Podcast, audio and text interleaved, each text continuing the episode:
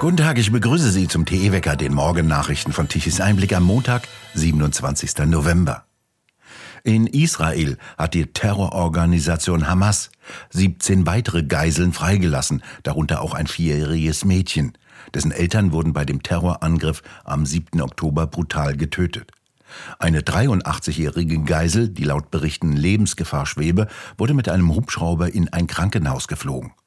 Im Gegenzug wurden 39 palästinensische Gefangene aus israelischen Gefängnissen entlassen.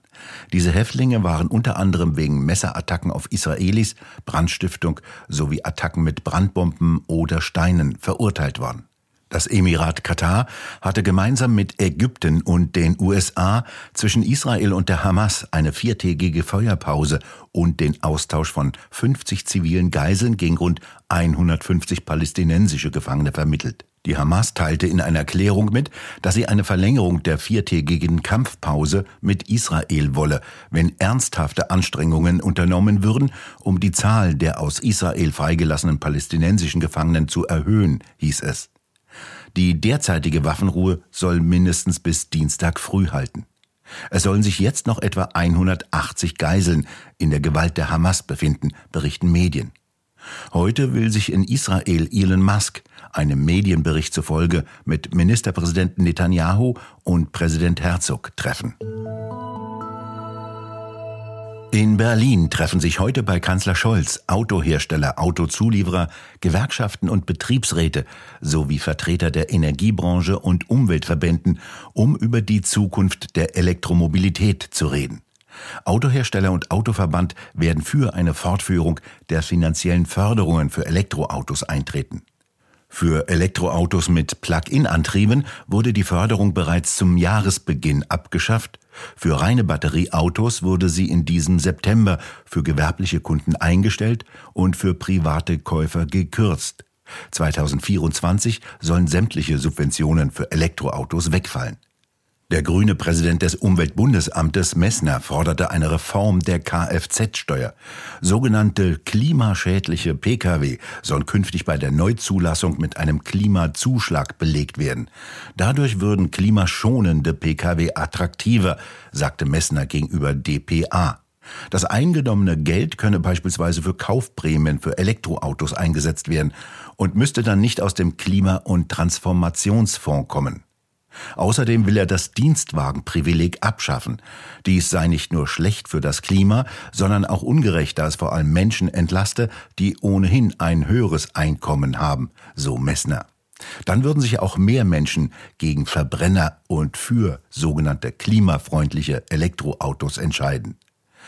Der Anteil der Dieselfahrzeuge an Neuzulassungen ist früher von über 50 Prozent auf jetzt unter 20 Prozent gefallen.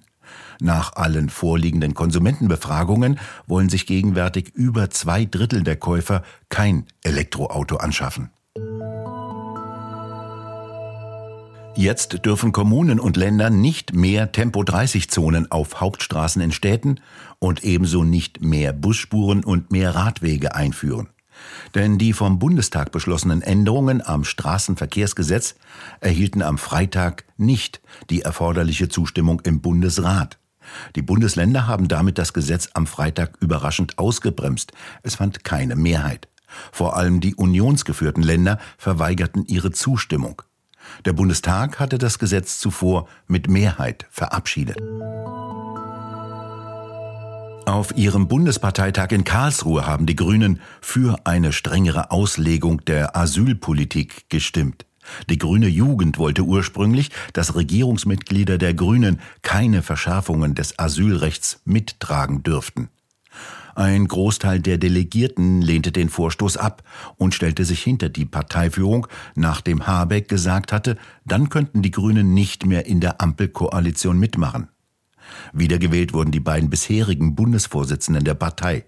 Noripur erreichte rund 79 Prozent und schnitt deutlich schlechter ab als bei seiner ersten Wahl Anfang 2021, wo er bei zwei Gegenkandidaten 91,7 Prozent der Stimmen bekam.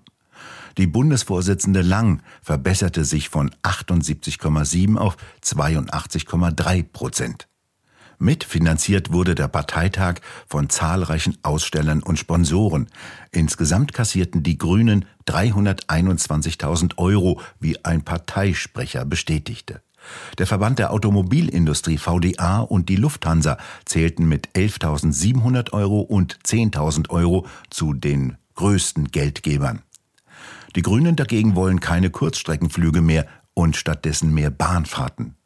Der grüne Oberbürgermeister von Hannover, Onay, erhielt für seinen Bericht über einen Beschluss der autofreien Stadt Hannover von seinen grünen Parteimitgliedern frenetischen Applaus. Kein Bock mehr auf Sellerieschnitzel, so fragte Bild in einem Bericht über den Parteitag. Denn den 825 Delegierten und 1700 Gästen schmeckte das grüne Essen offenbar nicht. Sie bestellten am Freitagabend bis zu 500 Pizzen in die Messe nach Karlsruhe, so ein Sicherheitsmitarbeiter laut Bild. Der musste nämlich die Kartons aufgrund der hohen Sicherheitsvorkehrungen einzeln kontrollieren. Dabei gab es vegetarische Verpflegung für die grünen Delegierten. Unter anderem listet Bild auf Sellerieschnitzel mit gebackenem Blumenkohl, veganem Speck und Pilzen für 9,50 Euro oder eine Nudelrolle mit Kürbis und Frischkäse, dazu Salbeibutter und Ofengemüse für 10,50 Euro.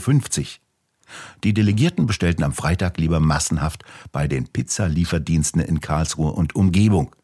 Nicht geklärt wurde, wie viele Pizzen auf ein Lastenrad passten und wie kalt die Dinger bei den Außentemperaturen ankamen. Die Grünen kommen bei den Wählern auf den niedrigsten Wert seit fünf Jahren. Dem aktuellen Sonntagstrend des Meinungsforschungsinstitutes INSA für Bild am Sonntag zufolge würde die Partei 12 Prozent erreichen, wenn am kommenden Sonntag Bundestagswahl wäre. Dies ist noch ein Prozentpunkt weniger als in der vergangenen Woche und der niedrigste Wert seit 2018. Die SPD landet bei 16 Prozent, die FDP kommt wie in der Vorwoche auf 6 Prozent. Damit erreichen die drei Koalitionsparteien zusammen 34 Prozent und damit deutlich zu wenige Anteile zum Weiterregieren, 18 Prozentpunkte weniger als bei der Bundestagswahl. CDU, CSU kommen auf 30 Prozent wie in der Vorwoche und bleiben damit stärkste Kraft. Die AfD erreicht einen Prozentpunkt mehr und steigt auf 22 Prozent. Die Linke bleibt bei 4 Prozent und würde den Einzug ins Parlament verpassen. 73 Prozent der Befragten gaben an, mit der Ampelkoalition unzufrieden zu sein. In Mainz geht heute die Sitzung des Untersuchungsausschusses des Landtages zur Flutkatastrophe im Ahrtal weiter. Ein Sachverständiger stellt ein Gutachten zu der Einsatzleitung der Kreisverwaltung Ahrweiler vor. Dieses Gutachten hatte die Staatsanwaltschaft Koblenz in Auftrag gegeben. Sie ermittelt weiterhin gegen den damaligen Landrat Pöhler von der CDU und gegen ein Mitglied der Einsatzleitung, ob beide beim Schutz der Bevölkerung versagt haben und Menschenleben hätten gerettet werden können. Der Gutachter kommt zu dem Ergebnis, dass der Katastrophenschutz im Kreis Ahrweiler zum Zeitpunkt der Flut schlecht organisiert war. Die Verantwortlichen seien den Herausforderungen nicht gewachsen gewesen. Auch das Land Rheinland-Pfalz habe die Kreise beim Katastrophenschutz zu wenig unterstützt, so der Gutachter weiter. Heute soll er die Ergebnisse erklären und Fragen der Ausschussmitglieder beantworten. Der Abschlussbericht des Untersuchungsausschusses, der eigentlich schon im Dezember vorliegen soll, wird sich verzögern. Bei der Flutkatastrophe im Juli 2021 waren 136 Menschen ums Leben gekommen. Ein Mensch gilt weiterhin als vermisst. Anlässlich der Sitzung des Untersuchungsausschusses halten heute die Eltern einer jungen Frau, die bei der Flut ums Leben kam, vor dem Landtag in Mainz eine Mahnwache für die Opfer ab. 135 Kreuze sollen niedergelegt werden. Sie kritisieren auch, dass nicht hinreichend an die Opfer gedacht werde. Bis zum heutigen Tage gäbe es kein offizielles Denkmal in Bad Neuenahr-Ahrweiler. Der folgende Podcast wurde mit freundlicher Unterstützung von BB Wertmetall produziert. Tobias Böttger, Gründer der BB Wertmetall in Leipzig, beantwortet häufig gestellte Fragen zu Silber und Gold. Ihre Produkte zieren hebräische Schriftzeichen, Herr Böttger. Was hat es damit auf sich? Ja, Tatsächlich, wir bei BB Wertmetall sind der Meinung, dass Silber und Gold weniger in die Hand der Staaten und der Banken als in den Besitz freier Menschen gehört. Und daher verzichten wir komplett auf Produkte, die ein Hoheitszeichen tragen, sondern weisen mit unseren Medaillen vielmehr auf den von Juden und Christen verehrten Schöpfer aller Dinge hin. Die hebräischen Schriftzeichen besagen den Ausspruch durch den Propheten Haggai, mein ist das Silber und mein ist das Gold, spricht der Herr der Heerscharen. Und das finden wir ehrlich gesagt viel vernünftiger und vertrauensbildender als die Zusagen auf Finanzinstrumenten. Jedenfalls gilt, von den BB-Wertmetallprodukten können Staaten und Banken keine Eigentumsrechte ableiten. Und finden Sie das nicht auch beruhigend? Spannende Fakten rund um die Silber- und Goldprodukte der BB Wertmetall erfahren Sie unter bb-wertmetall.de. Sie telefonieren lieber? Dann erreichen Sie die Edelmetallexperten unter 0341 99 17 dreimal die Null. Ein heftiger Wintereinbruch hat zu einem Schneechaos in Bulgarien, Rumänien, in Moldau und in der Ukraine geführt. Teilweise wurde der Notstand ausgerufen. Ende November und der Winter kommt mit teilweise kräftigen Schneefällen, hauptsächlich in den Mittelgebirgen und den Alpen zu uns, mit bis zu 50 Zentimeter Neuschnee in den Alpen. Von Westen her kommt heute das erste von einer Reihe von Tiefs, die in den nächsten Tagen im Westen auf uns zukommen werden. Heute Vormittag kommt die erste Front mit Schneefällen an. Vor allem im Sauerland und in den Mittelgebirgen schneit es, während in den tiefen Lagen es eher bei Schneeregen und Regen bleibt. Im Osten bleibt es tagsüber eher trocken. Gegen Abend wird es im Süden milder. Die Temperaturen bewegen sich zwischen 1 und 5 Grad, nachts zwischen minus 1 und 4 Grad. In der Nacht zum Dienstag kann es auch in tiefen Lagen schneien, so dass es zu einer dünnen Schneedecke kommen kann.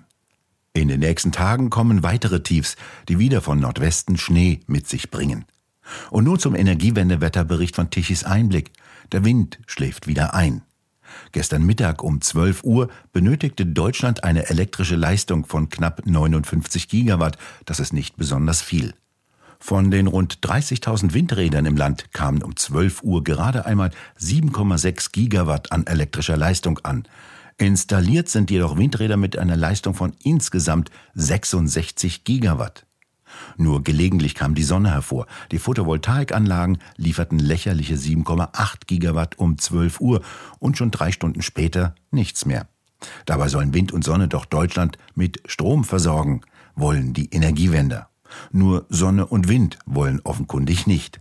Die konventionellen Kraftwerke lieferten 36,5 Gigawatt um 12 Uhr mittags und um diese Zeit musste eine geringe Leistung von 440 Megawatt importiert werden zu einem Preis von 113 Euro pro Megawattstunde.